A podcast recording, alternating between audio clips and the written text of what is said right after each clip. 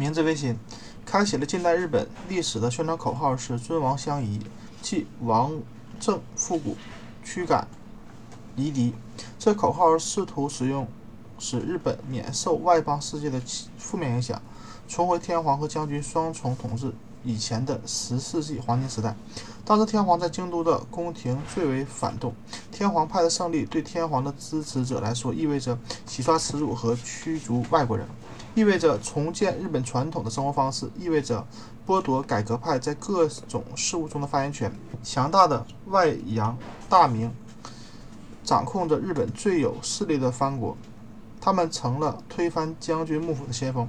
他们希望通过王政复古来取代德川家康、德川家族统治日本。当然，他们只想变更一下当权者，并不想改变体系。农民希望能多留。下一些稻米，但同样讨厌改革。武士想要保留自己的俸禄，并能挥刀作战以赢得更多的荣誉。商人从财力上支持王权、王政复古的军队，希望推行重商主义，但他们也为，但他们也从未负责过整个封建体系。当1868年反德。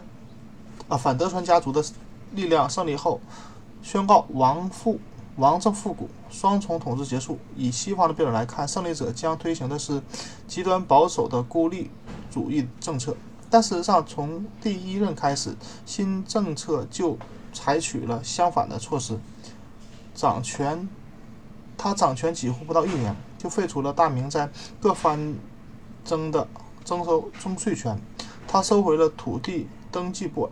登记簿，并且把农民本应该交给大明的百分之四十的税收占为己有，但在没收的同时，也给了一一些补偿。政府分发给每名大明相当于他原本收入一半的俸禄，同时政府也替大明免除了养武士、养活武士家臣和承担公共建设开支的义务。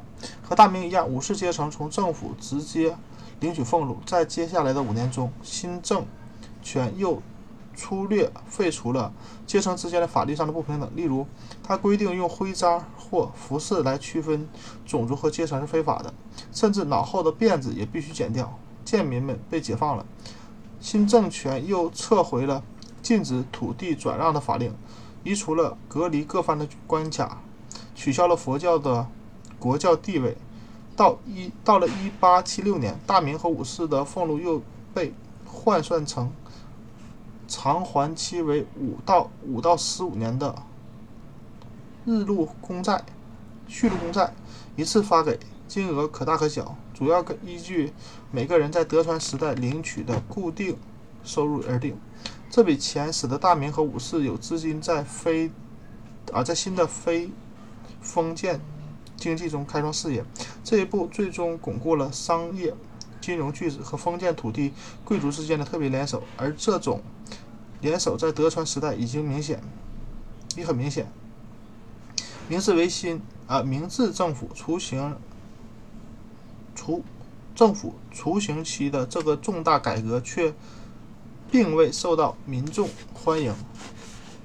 比起改革措施，民众对1871年至1873年侵略朝鲜一事更有热情。但明治政府不仅坚持进行激烈的改革，还否决了侵略朝鲜的计划。他的施政方针违背了多数曾为其上台浴血奋战过的人们的意愿。于是，在1877年，反对派的领袖西乡隆盛组织了大规模的反叛、反政府叛乱。他的军队代表了尊王派想要维持封建制的愿望，而这个愿望在古政复古的第一年就被明治政府否决了。明治政府召集了一支非武士的志愿军，打败了西乡隆盛的武士，但这次叛叛乱证明了明治政权在日本究竟引起了多么强烈的不满，民间的不满也很强烈。在明治政府统治的第一个十年内，一八。六八到一八七八，至少爆发了一百九十起农民起义。新政府行动迟缓，直到一八七七年才第一次下令减轻农民身上的重税。也难怪农民觉得新政权辜负了他们。此外，农民们还反对诸如建立学校、征兵制、土地测量、强制剪辫子、贱民的法律平等化、对佛教国教地位的限制、改用阴历和其他一系列改变了他们固定生活的方式的举措。那么，究竟是这个政府中的什么样人在推行这些激烈而不受欢迎的改革呢？答案是由日本封建时期的特殊国情孕育的低等武士和商人的特殊联盟。这些低等武士在大明当家臣管家时，学会了治国才能，并运用和管理着矿织、纺织、造纸等封建垄断行业，而这些商人们则购买到了武士的地位，并在阶级内部普及生产技巧和知识。这个商人武士武士商人联盟很快把自信而有能力的人推荐为官员，由他们制定明治改革政策和落实计划。但真正的问题不在于他们出身于哪个阶层，而在于他们是如何变得这么精明、能干且把握现实的。19世纪后半夜刚刚脱离中。世纪的日本就和今天的弱国一样，秦国一样弱小，泰国一样弱小，哦，却产生了一批有能力的领导人，构想并落实了最有政治风范的成功改革，远超其他国家。这些领导人的强弱和啊强项和弱点，其实都深植于传统日本人的性格中。而本书的主要目的，正是讨论日本民族性格过去和今天都是什么样。在这里，我们只能先了解一下明治政治家是如何完成这一事业的。明治政治家根本没有没把自己的任务当作是意识形态的革命，而是当做一项事业。心中的目标是使日本成为一个不容小觑的国家强国。他们不是打破传统，而是因而没有抨击或摧毁封建阶级。这些政治家只是用丰厚的俸禄。诱惑封建阶级，令其转而支持政权。他们最终改善了农民的处境。之所以推迟十年才这么做，与其说是站在阶级立场上拒绝农民的要求，不如说是因为明治初期国库匮乏。但是这些精力充沛且足智多谋的明治政治家却拒绝一切终止日本等级制度的想法。王权复古已经简化了过去的等级秩序，废除了将军的地位，将天皇位居居位。顶峰，在王权复古之后，政治家们又通过废除各藩，消除了忠于封建领主和忠于国家之间的矛盾。但这些改变并没有打破等级制的习惯，只是给了这些习惯一个新的位置。那些被称为阁下的日本新领导人，为了向民众推行卓有成效的纲领，甚至加强了中央集权。统治，他们通过交替采用索取和恩赐的手段来达到自己的目的。但当公众舆论反对改用阳历、建立公共学校和废除对贱民的歧视时，他们没想过要去迎合民意。自上而下的恩赐手段之一，于1889年天皇对他的子民颁发的大日本帝国宪法给予啊，他给予了人们地位，并设立了议会。阁下们在判断研究日本世界的各类宪法后，精心起草了这部宪法。但是，宪法的起草者们却尽可能的小心谨慎，以防止民众的干涉和公共舆论的侵扰。其宪法的机构是天皇内务部门的一部分，因而也是神圣不可侵犯的。明治政治家们非常清楚自己的目的。在19世纪80年代，宪法的起草者伊藤博文公爵就派遣幕户。侯爵前往英国就日本遇到的问题咨询赫伯特啊好伯特斯宾塞的意见。经过漫长的交谈后，斯宾塞写下了自己的意见给伊藤。在等级制度的议题上，斯宾塞写道：“日本的传统习俗中有一个有利于国民康乐的无与伦比的根基，应该对加以。”应该对此加以维护和保养。他说：“对上级长辈的传统大义义务以及超越一切对天皇的义务，都是日本社会的一大优点。日本可以在他的上级们的领导下稳步前行，并克服许多在个人主义国家中不可避免的困难。明治政治家们很满意，因为斯宾塞的意见肯定了他们本来的想法。他们意图在现代社会中保留遵循各就其位的优势，并且维护等级制习惯。无论是在政治、宗教还是经济领域，明治政治家们都规定了国家和民众之间各就其位的职责。他们整个纲领和英美截然不同，以致美国人通常会忽略其基本要点。当然，上层强有力的统治可以忽视公众舆论导向。政府掌控在位于等级制顶端的那些人人手，却不包括选举出来的人物。在这个层面，民众没有发言权。一九四零年，这些政府最高层的组织都是一些和天皇有联系的人，天皇身边的顾问以及天皇御玺任命的高官，包括内阁大臣。县、府县知事、法官、国家级各政各局领导和类似高高官，但选举产生的官员在整个体系中享受不到这样的地位。毫无疑问，议会中由选举产生的成员在许多事务上也没有发言权，例如任命内阁大臣或者财政局局长或者交通局局长。由选举产生的众议院。代表了民众的意见，虽然他们虽然他拥有了一定的质疑或者批评高级官员的特权，但他在任命、决策和预算等问题上完全没有发言权。他也从未颁布法令。众议院甚至受到了非选举产生的贵族院的制约。贵族院中一半是贵族，另外四分之一是天皇任命的。他由啊，由于他的众议院在批评法令的功能上具有同等权利，等于为众议院多加了一道等级性的制约。愿日本保证那些身居政府高位的人能保住阁下的身份，但这并不意味着在一个各居其位的体制中就没有自己自治。在所有的亚洲国家中，无论在何种体制、政治体制下，上层的权威总是向下延伸，来自各层。底层的自治权在某个中间地带相遇。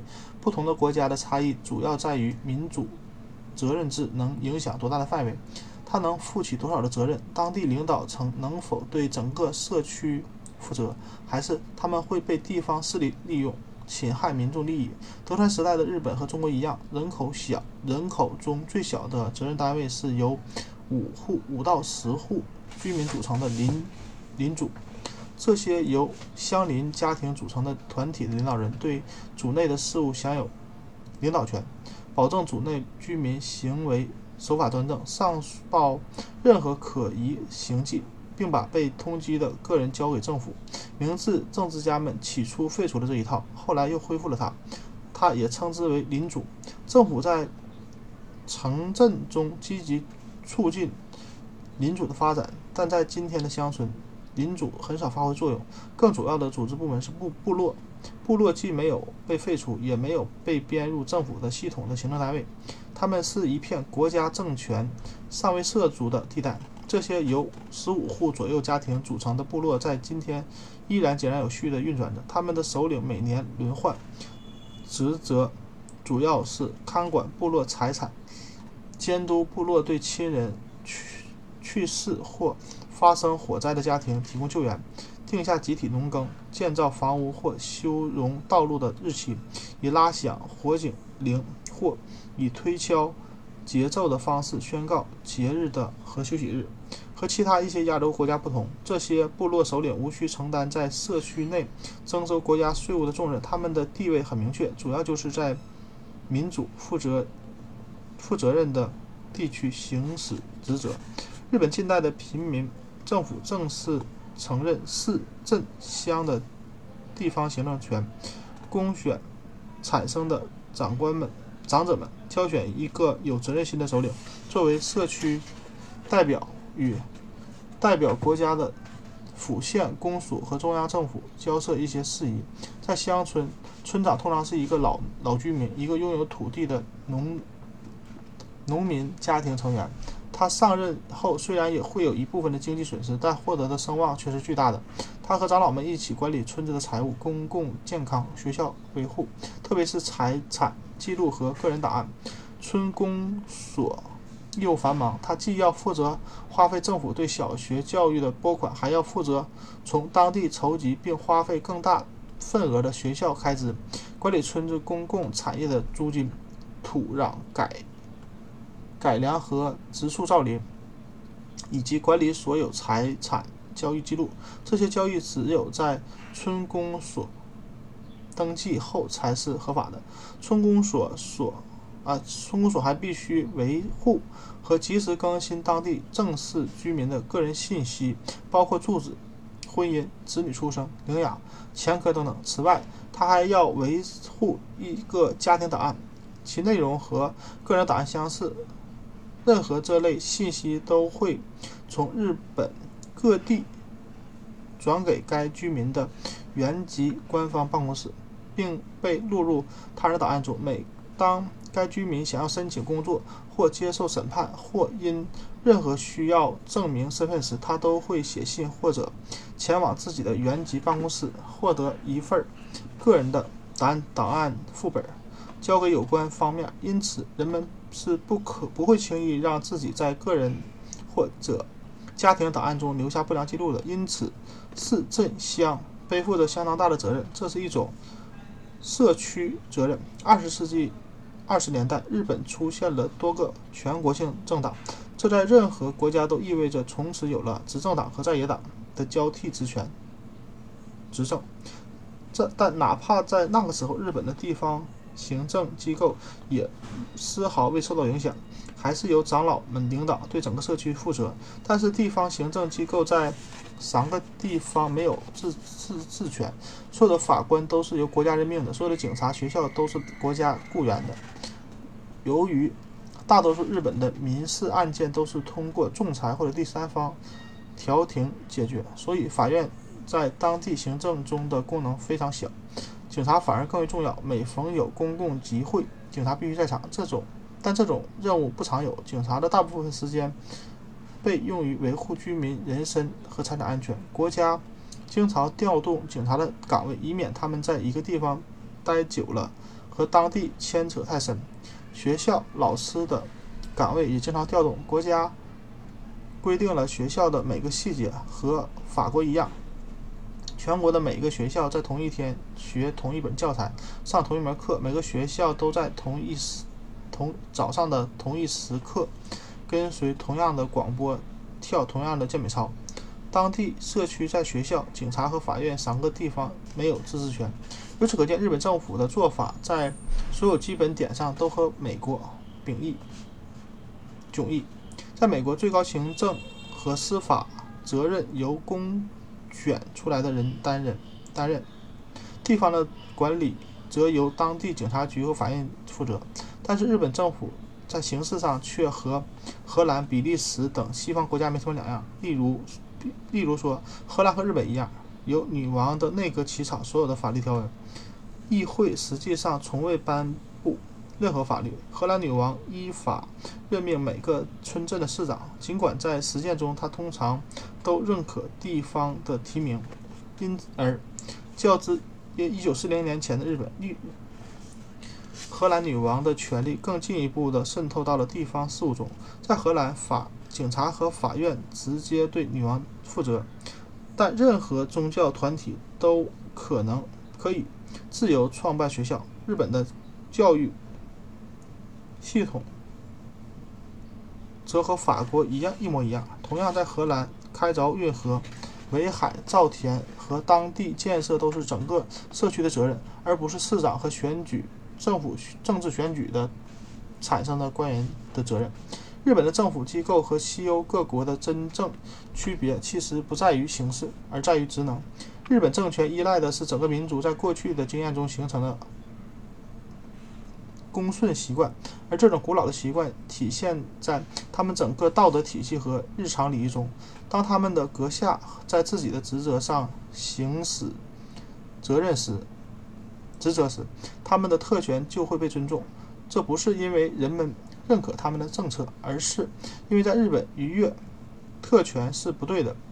在最高决策决策的层面，公众舆论不起任何作用。政府要求的只是公众支持，哪怕国家越过自己的官方领域，渗透到了地方事务中，其权利也会被地方公顺啊公顺的接受。对于行使各种国内职能的国家政权，美国人通常都认为他是邪，他很邪恶，但日本人却不这么看。在他眼里，国家政权几乎是尽善尽美的。不仅如此，日本政权十分小心谨慎地判断公众的意愿究竟是什么，在符合法律公众裁决领域，裁决领域，即使为了公众自身的福利，日本政府也要努力讨好公众才能实现的目的。比如，负责推广农业和农业的。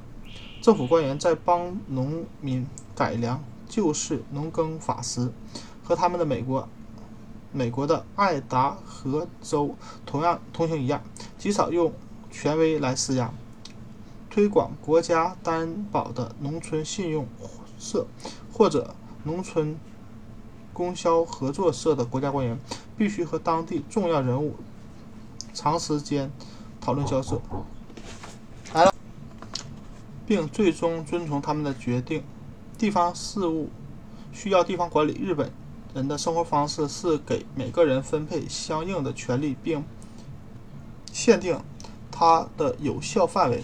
比起西方文化，它给予高位者更多的尊重，这同时意味着更多的行动自由。但他们必须保住自己的地位。日本奉行的格言是“万物各就其位”。比起行政管理领域。明治政治家们在宗教领域制定了更多古怪的正式规定，但是他们依然遵照同一个模式：政府只管设象征了国家统一和强盛的信仰，而听任其他的信仰自由发展。这种受到国家管制的信仰就是国家神道。由于神道作为国家象征受到人们的尊重，就像美国人尊重。国旗一样，日本人便说它其实不是宗教，因此日本人可以要求所有公民信仰神道，就像美国要求所有人对星条旗帜敬礼，而不认为这违反了西方的宗教自由理念。这只是对国家忠诚的一个标志，因为神道不是宗教。日本可以在学校教授神道，而不用担心西方的批评批评。日本学校把。讲授国家神道的内容变成了讲授从神奇时代开始的日本历史和对统治万世的天皇的尊称尊敬。它是由国家支持和管理的。以至于其他的教育宗教领域，从佛教到基督教，乃至其他教派的神道或者民道民俗神道，都听任个人意愿，就和美国一样。国家神道和其他宗教，无论在管理还是在财政上都是分开的。国家神道受内务省神体局管理，它的神官、祭祀仪式和神社等开支都由国家提供财政财力支持。而一般民俗神道、佛教和基督教部门则由文省文部省下面的宗教局管理，并且信徒们自愿捐赠来存活。正因为日本在此事上的官方立场，我们不能说国家神道是个庞大的国立教会，但至少我们可以称之为一个庞大的国立机构。从祭祀天照大神的一世大神官，到举行特别仪式时神官才打扫一下地方的小神社，全日本有超过十一万座神社，神官的等级系统和政治系统并列。排名从最低级的区神官到到府县神官，再到被称为阁下的最高级神官，他们为民众举行祭祀仪式，而非带领民众一起朝拜，因而参与神教活动的和国家家庭和美国家庭去教会做礼拜是截然不同的。既然神道不是宗教，法律禁止神道。宣讲教义，也就不可能在四面是西方人眼中的那种礼拜仪式。在祭祀频繁的日子里，社区代表们会来参加活动。神道神官在代表们面前挥舞一根扎着的麻绳和纸条的臂柄，为他们驱邪。之后，神官打开神龛的内门，用一声尖叫、尖声叫喊，唤召唤众神出来享用贡品。随后，神官们开始乞讨。参拜者们按照自各自的身份等级排着队，毕恭毕敬地献上日本无处不在的物品，垂挂了白色纸条的圣树小枝。最后，神官再次用一声叫喊，把神众神送走，并关上神龛内门。在国家神道的大祭祀里，政府部门放假，天皇亲自为民众祭祀。致祭，但这些国家性质的节目并不像地方神社的祭祀日或者佛教节日那样由百姓们自发庆祝。在国家神道之外的自由领域，日本百姓们开展着各种与心灵相吻合的教派的祭祀活动。佛教依然是大部分民众信仰的宗教，有着不同教义和创造人的各种佛教派别都十分活跃，受人欢迎。就连神道，也在国家神道之外有不少的其他派别。一些派别早在二十世纪三十年代被政府推行民主主义以前就已经是纯民主主义的堡垒。一些教派用信仰进行精神治疗，常被人拿来和基督教科学派。做比较，一些人信奉儒家理想理念，另一些人则专注神灵显圣和参拜圣山神社。大多数的百姓庆祝活动也和国家神道无关。在这些节日里，民众们拥至神社，每个人都漱口驱邪，通过摇铃或者击掌来召唤神灵。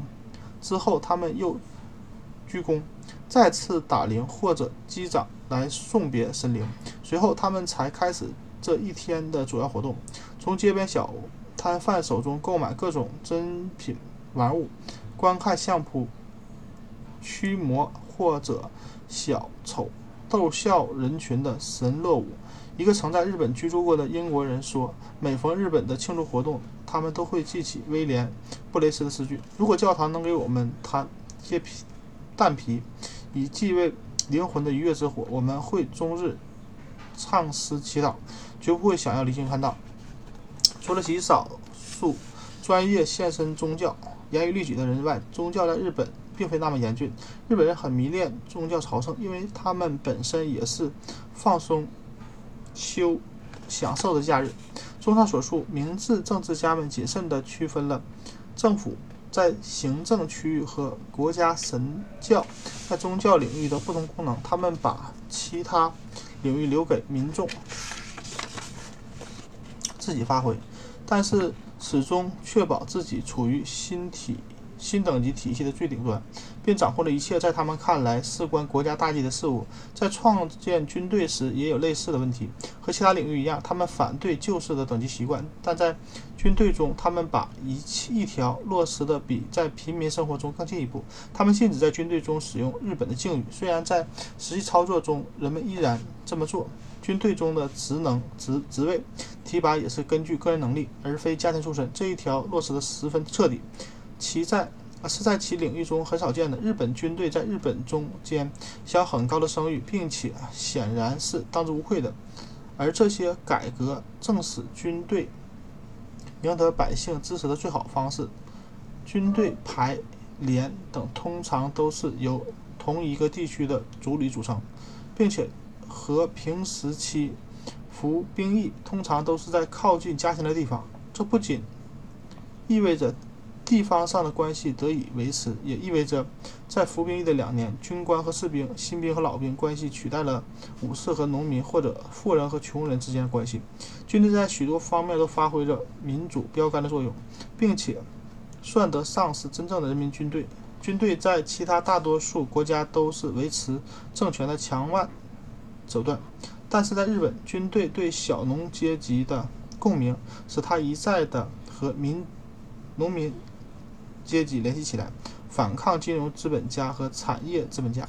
日本政治家对建立这一支人民军队带来的后果并不完全满意，但是他们依然认为军队应当位于等级系统的最高位置。他们通过在最高层采取措施来确保实现这个目标。虽然他们没有把这些措施写进宪法，但最高指挥部独立于平民政府早已公认的惯例。比如说，比起外省、外省、外务省和内政各省的大臣，海陆军的大臣可以直接觐见天皇本人，因而可以以天皇的名义来强行落实他们的举措，无需向内阁同僚通报或者与之协商。他们如果想要阻止一个自己不信任的内阁成立，只需要委婉拒绝，啊，委婉委婉拒绝派陆军将军、海军将上将进入内阁。没有没有这类现役高级官员担任海陆军大臣，内阁就不能成立。文官或者退役军官都是不能担任这些职位的。同样的，如果军队对内阁的任何行为不满，他们只需要召回内阁中的军方代表，就可以迫使内阁解散。在这个最高决策层，军队的最高地位可以确保他不受任何势力的干涉。如果他需要进一步保障，宪法中有这么一条：如果议会没有批准政府提交的预算，那么上一层上一年的预算会自动成为政府今年的预算。一个例子是，尽管外省。外务省保证日本军队不会轻易妄动，关东军还是武装占领了满洲。这正是因为军部领袖趁着内阁意见尚未统一时就支持了战场上的指挥官这么做。军队和其他领域一样，凡是涉及等级特权，日本都倾向于接受所有的后果。这不是因为他们同意该政策，而是因为他们无法容忍越权。在日本工业。发展领域，日本所走的道路与任何西方国家不同。阁下们再次再一次制定了游戏规则。他们不仅计划了，还用政府经费投资建造了他们认为国家需要的产业。有一个国家机构专门负责组织和运营这些产业。他们从国外引进技术专家，或者派人去国外学习。他们说，这些当这些产业。组织有序且生意兴隆的时候，政府会把它们卖给私人企业。他们逐渐被以非常离谱的低价卖给了被选中的金融寡头，即以三井和三菱家族为首的财阀。日本政治家认为，工业发展对日本来说太重要了，所以不能把它托付给市场需要、啊市场供需法则或自由企业。但这个政策并非。出自社会主义理论，它只是保证了大财阀能中能从中获利。日本的成就便在以最小的挫折和浪费建立了他认为的必须工业。通过这些改变，日本改变了资本主义从生产从起点到后续阶段的正常秩序。它不是从制造消费品的轻工业起步，而是一开始就。兴办了关键的重工业，兵工厂、造船厂、钢铁厂和铁路建设得到的优先重视，并且很快发展到了一个技术娴熟且高效的水平。并非所有这些产业随后都被转交给私营企业，大部分军工业仍被政府机构控制，并由特殊的政府账户提供资助。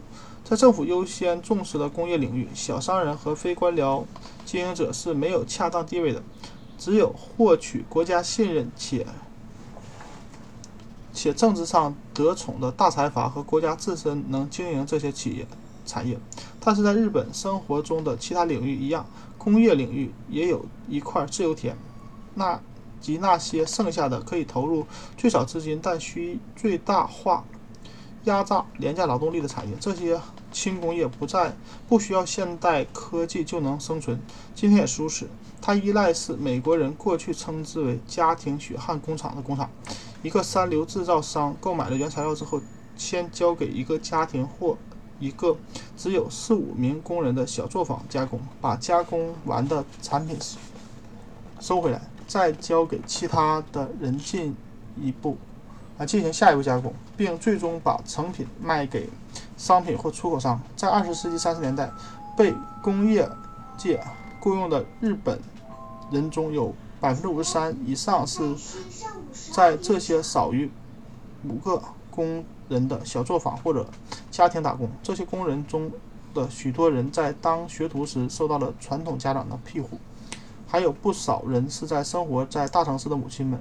他们坐在自己的家中，背上背着背上背着婴儿，一边做着机械灵活。日本工艺的双重性和日本政府或宗教的双重性一样，都对日本的生活方式意义重大。就好像是当日本政治家们认为他们需要一个金融贵族阶层来匹配其他领域的等级体系时，他们就创办了一批战略性企业，并选择了一些政治上得宠的商人家族。使他们获得和其他等级体系关联的适合地位，但政治家们从未想过要让政府疏远这些庞大的金融家族，因而这些大财阀在保护政府的保护主义政策下，不断获得丰厚的利润和很高的地位。从日本人对待利润和金钱的传统态度来看，一个金融贵族阶段啊阶层遭到民众的攻击是不可避免的，但是政府。按照公认的等级制度观念，尽可能的扶持这些这些阶层，并不是说政府就完全成功了，因为财阀们仍然不断受到所谓的少壮派军官团体和乡村的攻击。但我们也必须承认，日本公众舆论的最大不满，并非针对这些大财阀，而是针对曾经曾经通常被翻译成暴发户。这个词不能准确表达日本人的感情。在美国，暴发户严格来说是指那些新来者，他们被别人嘲笑，常被人嘲笑，是因为他们不善交际，还没来得及学会上流社会的优雅品质。然而，这些缺乏缺点被他们令人振奋的巨大财富所抵消了。他们从破屋的破旧的木屋发家，从一个赶驴子的穷人变成了控制油田、身家百万的巨户。但是在日本，“曾经”一词来自日本将棋，将一个步兵摇身一变成了金象金将。他像一个大人物一样在棋盘上横冲直撞。在等级体系里，他根本没有权利这么做。人们相信曾经是通过诈骗或者剥削获得了自己的财富。在日本，日本人对他们的严厉指责和美国人对待白手起家者的态度相去甚远。日本为巨大财富提供了等级体系中相应的地位。并与之建立联盟，但是如果这种财富是在体系之外获得的话，日本的公共舆论就会予以猛烈的抨击。因此，日本人一向根据等级制度来维护、维持他们在世界的秩序。在家庭和个人的关系中，年龄、辈分、性别和阶层决定了什么是适当的行为举止。在行政、宗教、军队和工业领域都有十分详细、仔细的等级划分，以确保无论是上层还是下层，一旦越权就会受到惩罚。只要各就其位得以维系维系，日本人就不会抗拒，因为他们感受到安全，感到安全。当然，从他们的最高福利能否得到保障这个意义上来说，他们也许并不。安全，他们感到的安全，只是因为他们接受等级制度是合理的、不正自明的，正如同美国人看待平等与自由。当日本人试图向外部世界输出他们的生活观以寻求安全时，他们的麻烦就来了。